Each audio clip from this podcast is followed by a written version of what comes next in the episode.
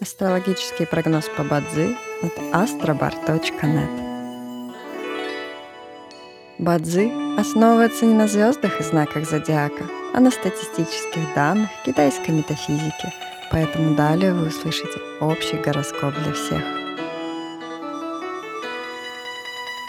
Доброе утро! Это Астробар подкасты с прогнозом на 11 декабря 2023 года. По китайскому календарю это день Квеймао, что в переводе означает «день водного кролика». В этот день благоприятно устраивать свадьбы, подавать заявления в ЗАГС, начинать строительство, путешествовать, проводить переговоры, приобретать активы. Однако сегодня не рекомендуется проводить судебные разбирательства. В каждом дне есть благоприятные часы, часы поддержки и успеха.